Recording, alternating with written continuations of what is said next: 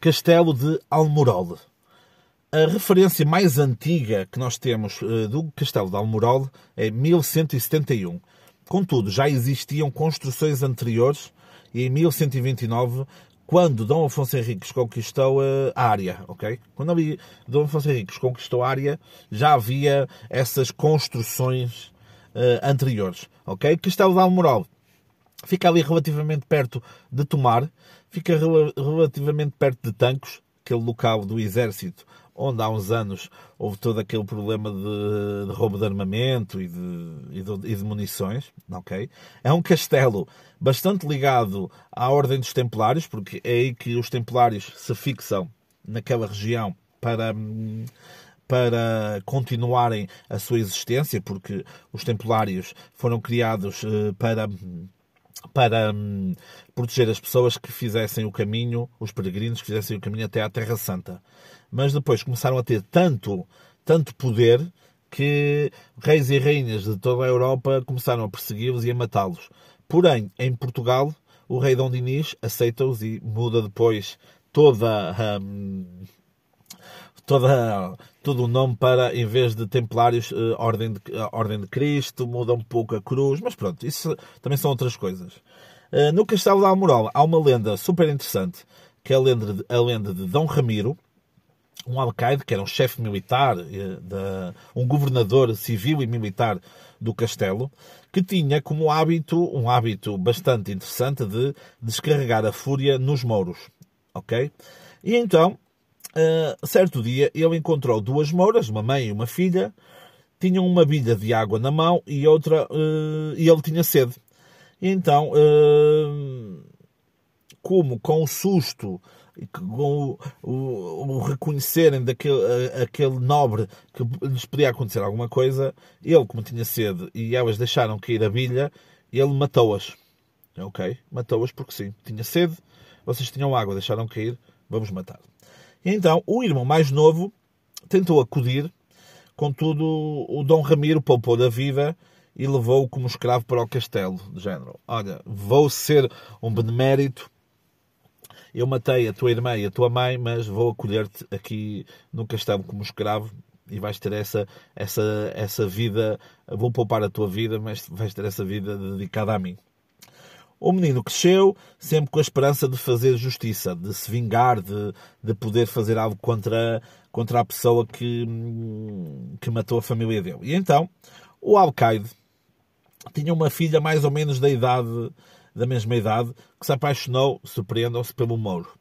E então, o amor deles cresceu, principalmente com a ausência do pai dela, que é ele, ele tinha sempre, tinha sempre as suas viagens e não estava sempre presente no castelo. E então, um dia, quando Dom Ramiro estava a regressar, o casal viu e atiraram-se ao rio, ao rio Tejo, está bem? Uh, num, uh, num, pequeno barco e desapareceram na água, ok? Essa história assim de, do amor, do amor, do jovem amor intenso que ele está a chegar, vamos desaparecer, vamos fugir e uh, os dois juntos em, em, a caminho do, do Porto Sol. O Dom Ramiro tornou-se peregrino na esperança de, de encontrar a filha e, do, e, deixou o castelo abandonado. Ok? Essa é dada uh, como a principal justificação para o castelo ter sido, ter sido abandonado. Dizem, dizem, dizem então que nas noites de São João avistam-se dois vultos que, dois vultos que se enlaçam nas águas do, do rio Tejo, ok? Na questão, como isto é uma lenda, todas as lendas pode ter, têm sempre um fundo de verdade. E esta é a lenda então do Dom Ramiro, que foi, é uma história perfeita de, de ação-reação. Uma ação dele há uns anos levou a uma reação anos depois, que levou também ao sofrimento dele.